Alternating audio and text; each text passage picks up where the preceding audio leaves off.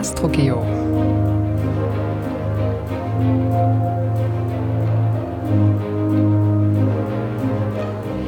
Dies ist der zweite Teil der Serie Ewig Log, das Marsleben mit Recherchematerial aus einem Feature für den Deutschlandfunk. Und heute geht es um die Gegenwart der Marsforschung.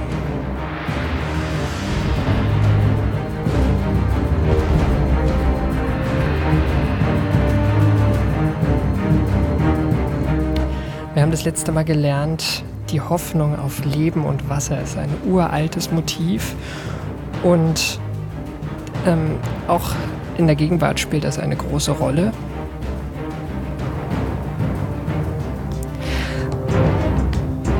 Diese Hoffnung wurde schon mal enttäuscht, nämlich bis 1975 und 76, als die Viking-Raumsonden der NASA auf dem Mars gelandet sind und wieder erwarten kein Leben nachgewiesen haben. Da gab es eine lange Lücke in der Marsforschung von über 21 Jahren, ähm, die sich schloss am 7. November 1996. Da startete der Mars Global Surveyor, die erste erfolgreiche Mission der NASA in diesem, nach diesem langen Zeitraum.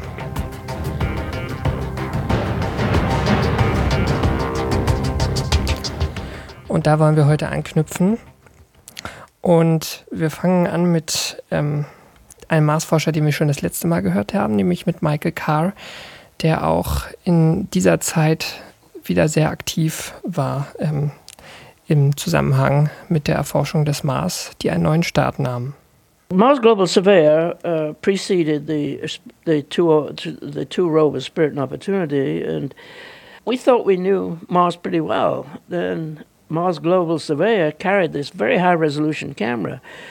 They they Viking orbiter cameras were uh, had a resolution of about 30 meters per pixel, and the um, the Mars uh, Global Surveyor, this that was launched in '97, um, had um, a resolution of uh, one 1.3 meters per pixel, much higher resolution, and that revealed a whole lot of um, features that we had not suspected and particularly, for example, gullies and crater, crater walls uh, had all these gullies that looked as though they were eroded by water.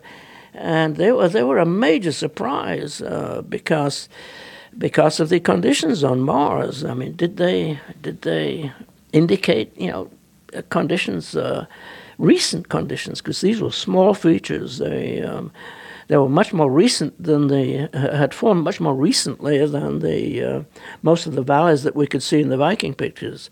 So there was uh, was really quite good evidence of um, more recent water activity.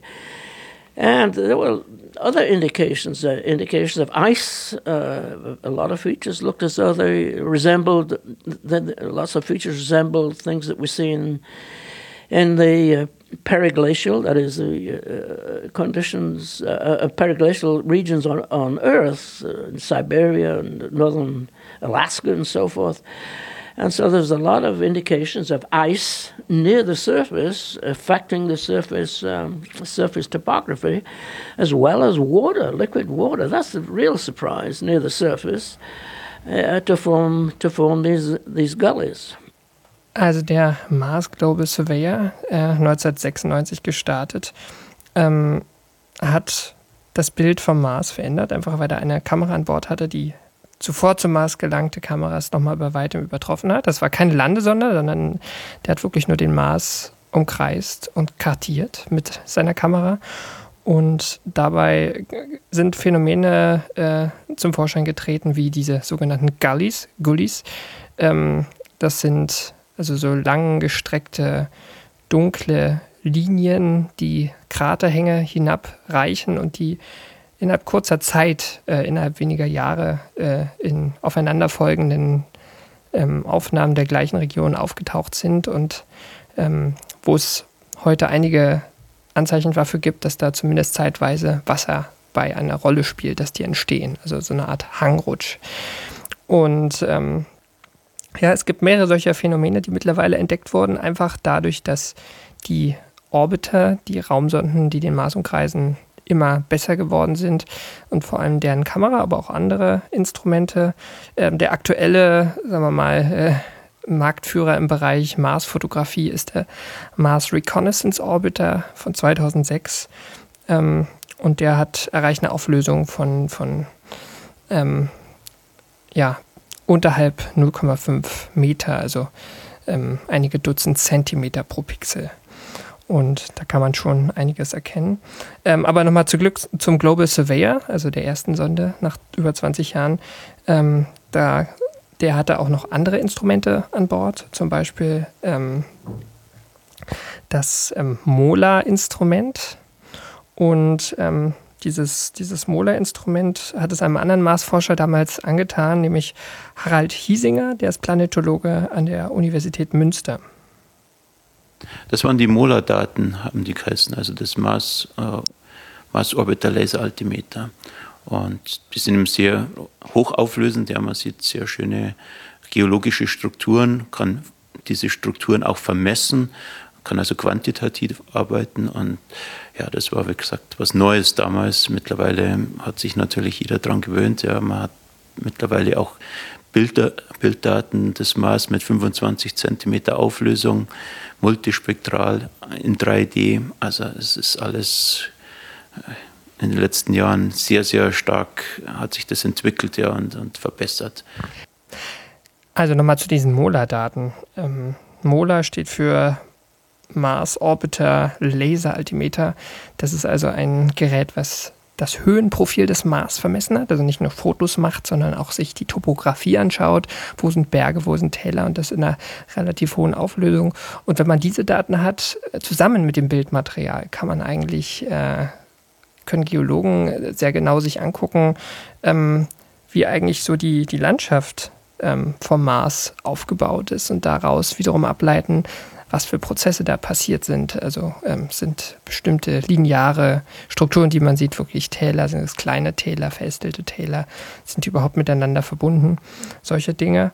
Und ähm, was Harald Hiesinger gemacht hat, ähm, er hat sich ähm, Ende des letzten Jahrtausends, also um 1999 rum, ähm, in diesen Molar-Daten die nordpolare Ebene vom Mars angeguckt. Also ist, äh, rund um den Nordpol vom Mars gibt es eine Ebene, wo die relativ flach ist, wo es relativ wenig Berge gibt. Die Berge ähm, ordnen sich auf dem Mars eher im Süden an. Und äh, in dieser Ebene hat er Hügelketten gefunden, so kreisrund verlaufende Hügelketten, die alle mehr oder weniger die gleichen Höhen haben und hat daraus geschlossen, dass das wohl ähm, unter Umständen Küstenlinien eines alten Ozeans gewesen sind, der diese nordpolare Ebene ausgefüllt hat. Die Morphologie spricht natürlich da Bände, sage ich mal, aber auch die Mineralogie, wo wir sie bestimmen können. Wir finden also sehr oft Phyllosilikate, also Tonminerale, und diese Tonminerale bauen Wasser in ihr Kristallgitter ein. Also wir sehen letztendlich äh, die Hinweise auf stehendes Wasser, fließendes Wasser. Ja. Äh, ich habe vorher den nordpolaren Ozean schon angesprochen. Wir können also mehr oder weniger um dieses nordpolare Becken äh, Morphologien verfolgen, die als Strandlinien interpretiert worden sind, ja, die mehr oder weniger über viele hunderte von Kilometern auf einer Höhenlinie liegen. Ja. Also ich denke mal, es ist relativ gesichert, dass es auf dem Mars viel Wasser gegeben hat in der Vergangenheit. Ja. Ja, wovon Harald Hiesinger da spricht, das ist auch so eine Zeit, ähm, Anfang des 21. Jahrhunderts, wo die Marsforschung wirklich sich im, im ähm, Aufwind glaubte. Sie tut es in gewisser Weise noch heute, was die feuchte Vergangenheit ähm, des Mars angeht. Also es gab sehr viele Indizien, dass da wirklich Wasser geflossen ist. Ähm, Orbiter wie ähm, Mars Express, die europäische Marssonde, ähm, um die es ja in der letzten Folge auch schon teilweise ging, hat mineralogische Hinweise, also über spektroskopische Daten, ähm, Hinweise auf Minerale auf der Marsoberfläche gefunden, die im Zusammenhang mit Wasser stehen dürften. Das sind die sogenannten Phyllosilikate, also ähm, also ähm, ähm, Tonminerale, Tone entstehen auf der Erde oft im Zusammenhang mit, mit, ähm, mit Wasser. Das ist auf dem Mars auch nicht ganz unwahrscheinlich. Ähm, ja, und der nächste Höhepunkt war 2004 die Landung von äh, zwei Rovern auf dem Mars, nämlich die ersten Rover nach dem Spielzeug Sojourner 1997. Das war eher so eine Testfahrt ähm, der NASA, der war nicht viel größer als ein ferngesteuertes Auto.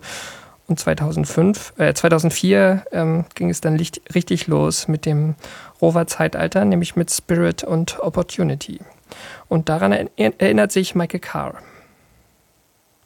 Uh, so we had two rovers, Spirit and Opportunity, and they landed on Mars in 2004.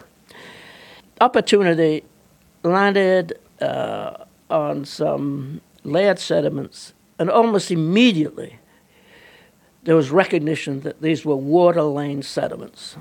Uh, this was just was a you know a total confirmation that water had been um, had been active. Uh, it had water activity on the surface, and the the evidence was uh, was severalfold. First, they were mm, it, it, landed on evaporites; these were salt-rich deposits, but you could also see structures in the layers that uh, that, that, that, that were perfect uh, perfect copies of what you see in uh, in similar places uh, in, uh, uh, in um, terrestrial sediments, and it, it, really seems that as though opportunity landed in a sort of a desert where there were periodic uh, periodic playas. These are salt-rich lakes that that formed and dried, probably as a consequence of um, of, of groundwater rising to uh, changes in the, level of groundwater, local groundwater. So that was a that was a um, a major coup, so to speak. The other rover landed in a crater called Gusev, and we thought the reason it was chosen was we there's one of these large channels ended up in this uh, in the floor of this crater. And, uh, and a channel went out the other side, so we thought water must have pooled in that crater. Well, when we got there, it was a tremendous disappointment because because uh, it, it, was it, there was no evidence of, of, of lake beds there, and um, so. But in the hill, we could see in the distance, we could see these hills. This crater has a central peak, and we thought, well, let's let's go over to the hills and see if there's anything different. And when we got into the hills, it was dramatically different there was it was almost a knife edge. Uh, just get off the plains onto these hills, and there was all this evidence for hydrothermal activity. That is the alteration of rocks by warm water. It was the evidence was unambiguous. So here we here from both these um, both these landers, we had confirmation of different kinds of water activity. So it's um, you know it, it was uh, pretty pretty encouraging. Pretty encouraging. Also die äh, Ergebnisse von Spirit and Opportunity waren für Michael Carr ähm, ermunternd. Denn ähm, erstmal sind sie zwar in wüstenartigen Regionen gelandet und gerade am Landeort von Spirit sprach auch, wenn, als er der Rover sich die mineralogische Umgebung angeschaut hat, eigentlich wenig für vor euer geflossenes Wasser, obwohl dieser Gusev-Krater aus dem Orbit so aussieht, als würde da ein Kanal, also ein, ein Wasserlauf reinführen und äh, als hätte dort der einen, einen See zeitweise äh, gebildet und äh, da gab es erstmal keine Hinweise drauf. Erst als Spirit ein Hügel, ein Hügel im, im Zentrum dieses ähm, Kraters angefahren hat, gab es Hinweise, dass dort hydrothermale Aktivität, das heißt ähm, ähm aus der Tiefe auf gestiegene Wärme ähm, irgendwo Eis ähm, geschmolzen hat und dadurch warmes Wasser aufgestiegen ist. Also warmes Wasser auf dem Mars, zumindest an diesem Punkt. Opportunity hat auch Hinweise auf Wasser gefunden. Ähm, ähm das waren allerdings nur so eine Art Salzseen, ein Playas ähm, in der Geologensprache. Und ähm, ja, für die NASA-Forscher war das sozusagen waren das die, die wichtigsten Ergebnisse der, der Mission. Ähm, man kann natürlich das auch anders sehen, ja. Also man, die, die beiden Rover haben zwar Hinweise auf Wasser gefunden, aber so der Beweis, dass da immense Mengen geflossen haben und riesige Täler ähm, ähm, ausgefressen haben über die Jahrmillionen, äh, der steht eigentlich bis heute aus. Ähm, man kann das den Rovern wahrscheinlich nicht vorwerfen, denn ähm, anders als die Satelliten, die um den Mars kreisen, können ja Rover nur Punktdaten liefern. Ja? Die können ja keinen Überblick über den gesamten Planeten geben, sondern die können halt ein paar Kilometer hin und her fahren, 10, 20, 30 Kilometer vielleicht, wenn sie, wenn es Glück, wenn sie Glück haben und nicht sich in Dünen festfahren und äh, letzten Endes erfrieren, weil die Sonnenstrahlung nicht mehr ausreicht. Ähm, ja, es ist halt nur ein, ein sehr kleiner Einblick, den sie liefern. Und dafür waren die Rover wahrscheinlich schon einigermaßen erfolgreich. Aber ja, die, die Frage nach Wasser, einer feuchten Vergangenheit des Mars, blieb damals nach diesen beiden Rover-Missionen immer noch einigermaßen offen. Es gibt deswegen auch bis heute Marsforscher, wenige zwar, aber es gibt sie, die diese ganze Frage nach immensen geflossenen Wassermengen sehr kritisch betrachten. Und einer von denen ist Giovanni Leone, der ähm, am Institut für Erdwissenschaften an der ETH Zürich arbeitet. Ja, der hat eine ganz andere Sicht. Der glaubt nämlich, dass diese ganzen Täler auf dem Mars überhaupt nicht durch Wasser, sondern durch Lava entstanden sind, also erodiert worden sind. We have to see on the map the size of these findings. We are talking about areas that can be regarded as small ponds if compared to these thousands and thousands of kilometers of lava. And even in the case of these ponds, there is an alternative explanation about the formation of these minerals that people believe they've formed in water because also lava can form clays uh, as a thermal alteration of the of the of the terrains. So uh, we'll say we can say there's a low grade metamorphism in technical terms. So also there is also an alternative explanation about it, and in a place where I see only lava flows, how can I think about water?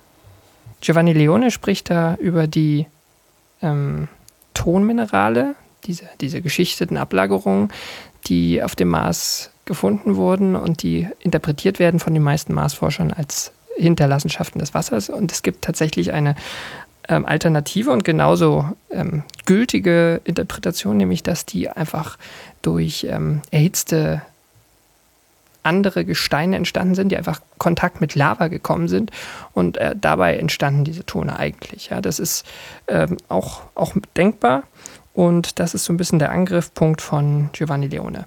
Ähm, ich habe ihn dann auch gefragt, was eigentlich mit den Polkappen vom Mars ist, denn ähm, es ist relativ, ja, es, es ist völlig gesichert, dass äh, in den Polkappen Wasser schlummert. Ja, da ist es kalt wie an den Polen der Erde. Das heißt, es kann definitiv nicht verdampfen ähm, oder, oder gar flüssig werden. Ähm, das, die Polkappen bestehen auch teilweise aus CO2-Eis, aber auch ähm, zum größeren Teil aus Wassereis. Das, ähm, das können die ähm, Orbiter, also die Satelliten, sehr gut nachweisen. Und ähm, Giovanni Leone sagt das. Well, the, the water that is in the polar caps, um, there is, a, for example, a nice map that you can see, I can show you here, of Mars Odyssey, is another mission. And uh, the, the amount of water is, uh, is not that terribly big. I mean, there is, yes, still water in the polar caps, but there is stable because it's really cold stable as as ice, frozen. But the the amount of this water is absolutely not comparable to the ocean that people are talking about.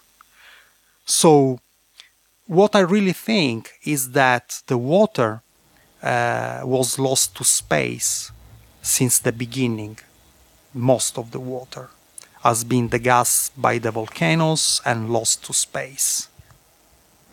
Also Mars hatte vielleicht schon mal mehr Wasser, er hat es aber verloren über die Zeit. Ähm, da stimmen, ich, stimmen eigentlich auch die meisten Mars, Marsforscher überein. Ich habe die, ähm, die Frage nach dem, ja, nach dem Verlust des Wassers auch einen, äh, einem anderen Marsforscher gestellt, nämlich James Head. Der war einer der Mitautoren dieser These, dass es einen Nordozean auf dem Mars gegeben hat. Und der sagt, ja, die, die Wasser, die, die Hinweise auf Wasser sind auf jeden Fall real. Aber es ist halt wirklich schwer, überhaupt die Zeit, in der das Wasser geflossen ist, vor, ähm, also in dem es reich geflossen ist, vor, vor knapp vier Milliarden Jahren, überhaupt zu untersuchen, weil das einfach auch die ältesten Gesteine auf der Oberfläche sind. Well, I, I think these are all very open questions. Uh, it, it, Mars does not have huge amounts of weathering like the Earth does. From you know uh, currently or over the last several billion of years, and it also doesn't have plate tectonics, which turns the surface over and pushes it down in the interior of the Earth. So we're lucky to be able to see over four billion years of history laid out before our eyes, but uh, we don't, um, you know. It, it's it's hard to read the earliest history because the impact craters, uh, there are more of them, and there's a spike early on, so they tend to destroy the details of the record in that early history. So we have to kind of like subtract those off. It's like looking at a, well, let's see, I don't know who will understand this metaphor, but uh, in photographic days, a multiple exposure. You would, you had trouble seeing the images because there were multiple images superposed. That's what craters do. They you have to kind of like peel them off a little bit at a time. So um, there is evidence uh, that uh, there was a lot more water early in the history, and if that water was, uh, if it was warm and wet, then that water would, you know, flow downhill, and the downhill is the northern lowlands. Uh, it's been hypothesized that there's a northern lowland ocean.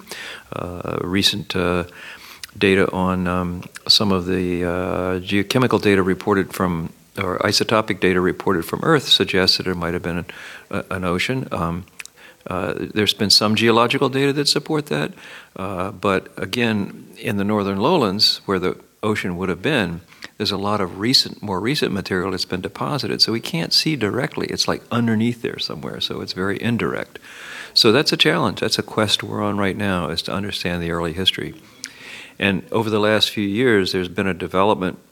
French colleagues, um, Francois Forget and um, his uh, his coworker there, um, uh, uh, Wordsworth, um, he they they explored a, a, new model for the early history uh, of uh, Mars, in which because the sun's so um, uh, not so bright at that time, it meant that uh, Mars might have been actually cold and icy, not warm and wet. So now that's the debate. It's two end members. Is it warm and wet or is it cold and icy?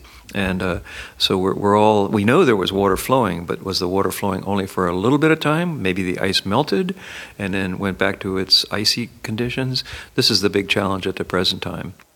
Es klingt so ein bisschen wie alles zurück auf Anfang in der Gegenwart. Ähm, was ähm, James Head gerade gesagt hat, ähm, ja, es ist definitiv Wasser geflossen. Es ist ähm, aber in dieser jungen Zeit des Mars einfach auch ähm, ja, seitdem sehr viel überdeckt worden durch neue Sedimente, die die Vulkane teilweise oder die Staubstürme auf dem Mars ähm, hinterlassen haben. Das heißt, die, die Strukturen auf der Oberfläche oder die Gesteine aus der Zeit, wo Wasser geflossen ist, sind vielleicht auch einfach nicht mehr zugänglich.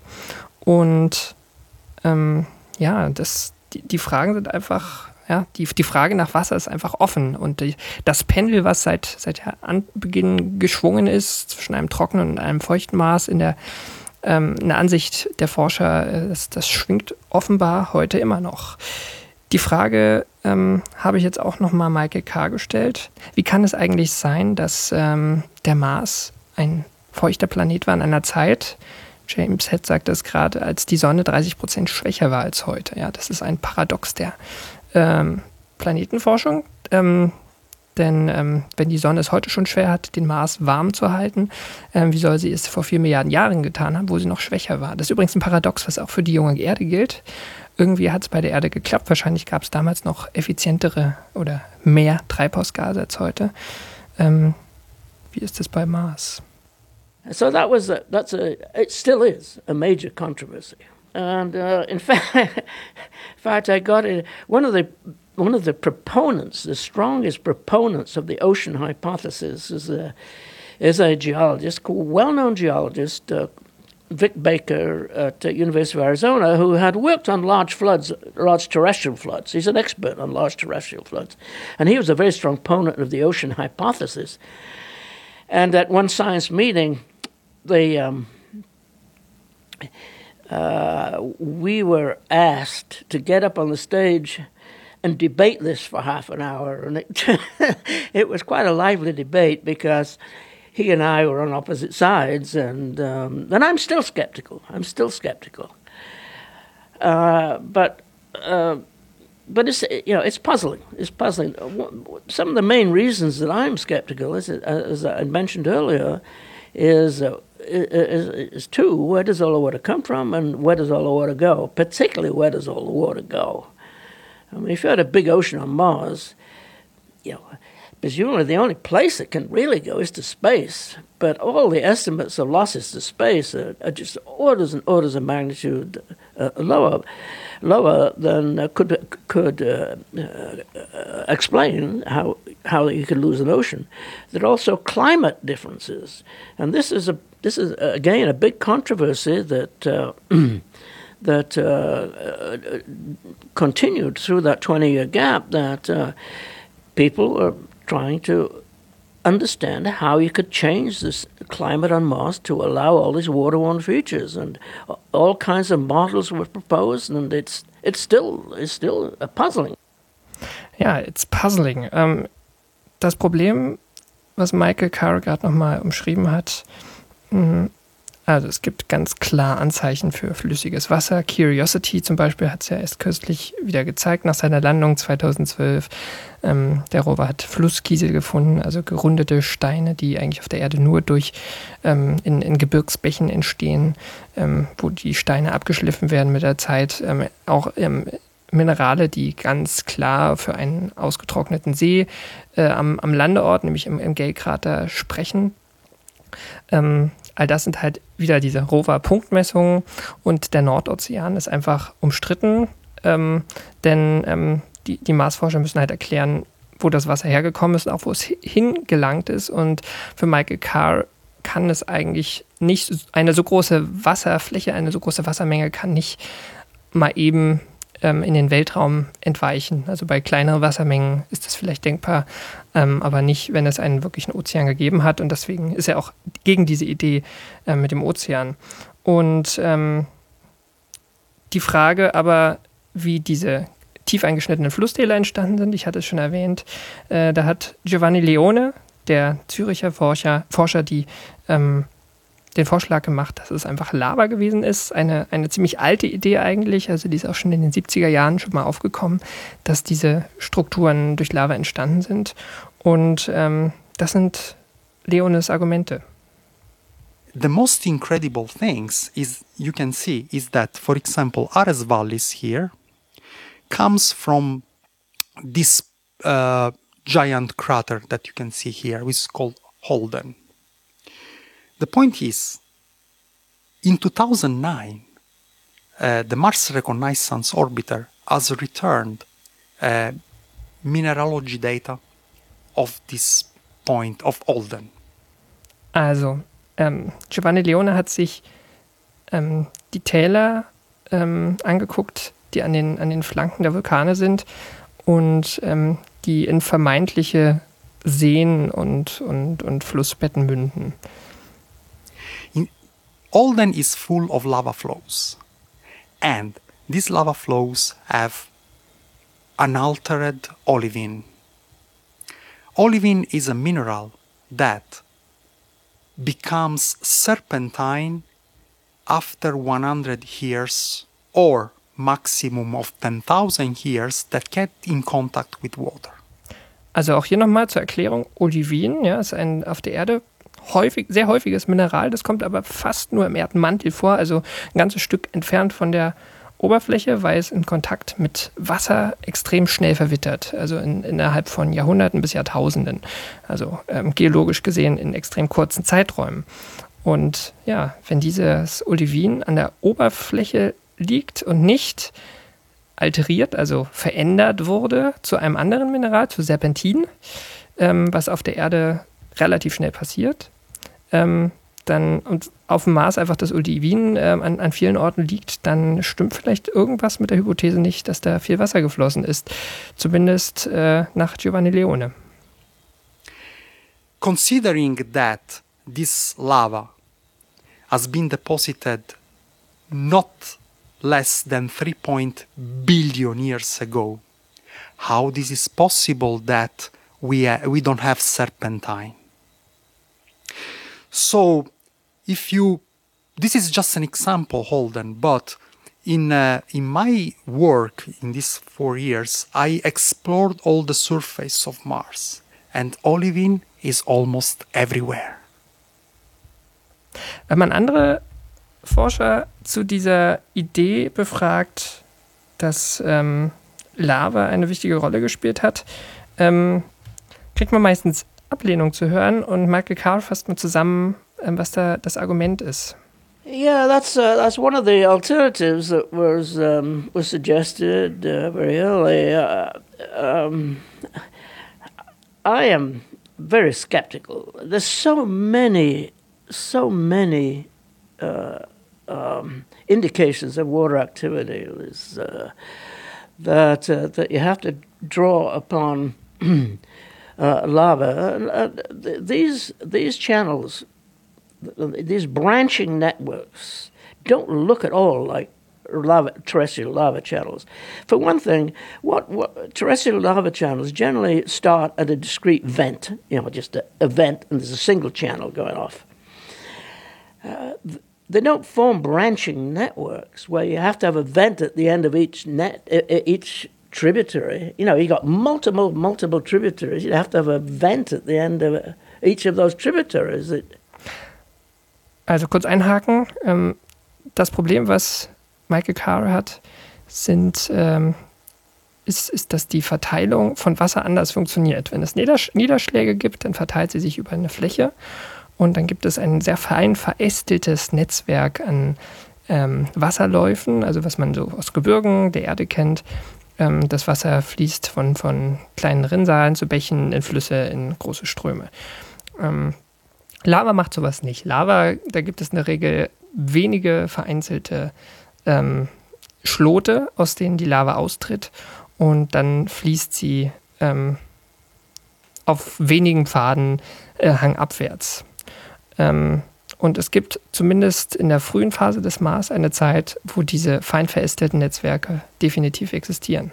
You know, it doesn't, the, uh, the topology is just inconsistent, in my mind anyway, with, uh, with origin of most of these uh, valley networks uh, by lava. There may be lava channels. Well, I'm sure there are lava channels. I know where there are many lava channels, you know, near these volcanoes. But uh, they look very different from the uh, branching valley networks that are usually attributed to water. Ja, das, das letzte Statement fasst nochmal zusammen, warum es in gewisser Weise plausibel erstmal erscheint. Ähm, diese, diese Lavatheorie auf dem Mars ist Vulkanismus unglaublich wichtig gewesen in der Planetengeschichte, in einer bestimmten Phase zumindest, wo diese riesigen Vulkane entstanden sind, die teilweise einige bis, bis Dutzende Kilometer hoch sind. Ja, Olympus Mons über 21 Kilometer über dem mittleren Höhenniveau vom Mars. Das ist der größte Vulkan des Sonnensystems. Was verglichen mit der Erde auch damit zusammenhängt natürlich, dass der Mars keine Plattentektonik besitzt. Ja, auf der Erde wandert ähm, die, die äußerste Schicht der, der Erdkruste, ähm, also die tektonischen Platten, immer weiter. Das heißt, ein Vulkan ähm, der aus dem Erdmantel, tief aus dem Erdinnern gespeist wird, wie beispielsweise Hawaii, ähm, ja, der, der baut sich immer neu auf. Also es entstehen auf der Erde eher Vulkanketten und auf dem Mars halt ist das halt nicht so, deswegen wachsen Vulkane sehr hoch. Trotzdem, ähm, es gibt eigentlich überall auf dem Mars deutliche Hinweise auf Vulkanismus. Ich habe die Frage nach diesen von Wasser eingekerbten, ähm, beziehungsweise von potenziell auch von Lava eingekerbten ähm, ähm, Flusstälern ähm, auch noch Harald Hiesinger äh, gestellt, denn ähm, Hiesinger ist vor allen Dingen, ist er gar nicht Marsforscher, sondern Mondforscher. Also er beschäftigt sich sehr viel mit dem Mond, hat sich viel mit dem Erdtrabanten beschäftigt. Und auf dem Mond gibt es ganz ähnliche Strukturen. Es gibt ähm, längere Flusstäler. Ähm, der, der, Mond hatte aber nie eine dichte Atmosphäre. Also da ist es völlig ausgeschlossen. Also es hat eine, einer bestimmten Zeit hat man es geglaubt, aber es ist schon lange her, dass da flüssiges Wasser geflossen ist, sondern da ist es ganz eindeutig Lava gewesen. Ähm, genau, wie vergleichen sich denn diese Flusstäler oder diese Lava-Flusstäler auf Mond und auf Mars? Prinzipiell ja, das muss man natürlich ganz klar zugeben. Ja. Also auch auf dem Mond sind äh, diese Sinus Rills, also gewundene äh, Kanäle, die man dort beobachten kann, sind auch in den 60er Jahren als Flusssysteme interpretiert worden. Heute wissen wir, dass das durch Lavaströme passiert ist. Ähm, Lava hat nämlich die Eigenschaft, wenn sehr viel Lava ausfließt in relativ kurzer Zeit, mit hohen Temperaturen, mit niedriger Viskosität, äh, dann kann diese Lava, sage ich mal, turbulent fließen und kann sich mechanisch und auch thermisch in den Untergrund eingraben. Und das hat man auf dem Mond beobachtet, das hat man mit Sicherheit auch auf dem Mars beobachtet. Aber diese großen Ausflusskanäle, die ich Ihnen vorher erwähnt habe, die sind von einer ganz anderen Dimension. Also es ist schwer vorstellbar, dass sich Lava über hunderte von Kilometern, mehrere Kilometer tief eingräbt. Also das, da passt einfach die, die Dimension nicht. Also die Lava scheidet vielleicht doch aus, auch wenn manches dafür spricht, zumindest für diese fein verästelten ähm, Netzwerke auf dem Mars.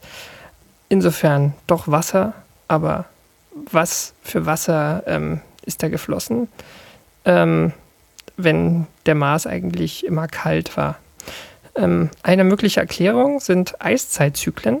Ähm, damit hat sich äh, James Head relativ viel beschäftigt. Darüber wollen wir das nächste Mal ähm, noch ein bisschen reden, auch was die Zukunft der Marsforschung angeht, um vielleicht diese, diese Phase näher zu ergründen. Und ähm, kurz zusammengefasst, diese Eiszeitzyklen entstehen dadurch, wie bei der Erde eigentlich auch, dass ähm, verschiedene Parameter der, der Marsbahn oder der Orbital äh, des Orbits um die Sonne und der Eigenrotation schwanken. Beim Mars ist vor allem die Schwankung der, der Achsenneigung relativ, relativ groß. Ähm, also die, die ähm, schwankt innerhalb einiger Jahrtausende hin und her. Und insofern gibt es immer mal warme und kalte Zeiten auf dem Mars. Und deswegen kann es auch unter Umständen vielleicht doch kurzzeitig mal ähm, lebensfreundlichere Bedingungen gegeben haben und ähm, dann auch wieder nicht. Äh, und dann war der Mars wieder so, wie, wir ihn heute sehen. Ähm, wie gesagt, dazu das nächste Mal mehr, aber hier schon mal eine kleine Vorschau, ähm, was sich der Marsforscher James Head vorstellt, ähm, in, in welcher Form Leben vielleicht doch Bestand gehabt haben könnte auf dem Mars. Ich verabschiede mich bis zum dritten Teil dieser Serie. Yeah, I think I think uh, some people, when I talk about this cold and icy early Mars, think, "Oh, that's there's not going to be any life," and that's just, you know, if life begins, and I think the ingredients are there in early Mars history. Um, life is uh, is so resilient once it gets started that there's very little that can that can um, terminate it, so to speak, completely. Uh, so I, I think uh, you know if I were an organism on Mars um, and I was a microorganism First of all, uh, in the time we're having this discussion, microorganisms might go through a couple of generations of, of reproduction. Be, you know, they don't. Uh, they're very rapid, so they can adapt very fast. So, I am sure that if there's life on Mars, uh, the vast majority of the evolution will take place in the subsurface, and we know that happens on Earth, even in the deepest, darkest uh, you know, actually lights out kind of places. You know, um, I was lucky enough to be able to dive to the bottom of the Pacific Ocean in the Alvin uh, submarine uh, submersible several times, and it's just incredible. You think, oh, lights are out. You don't, you know, but it's just amazing what's down there. So, in a way, we're limited by our kind of like the life we're used to, and it's only been in the last 20 years or so when we've realized that life is everywhere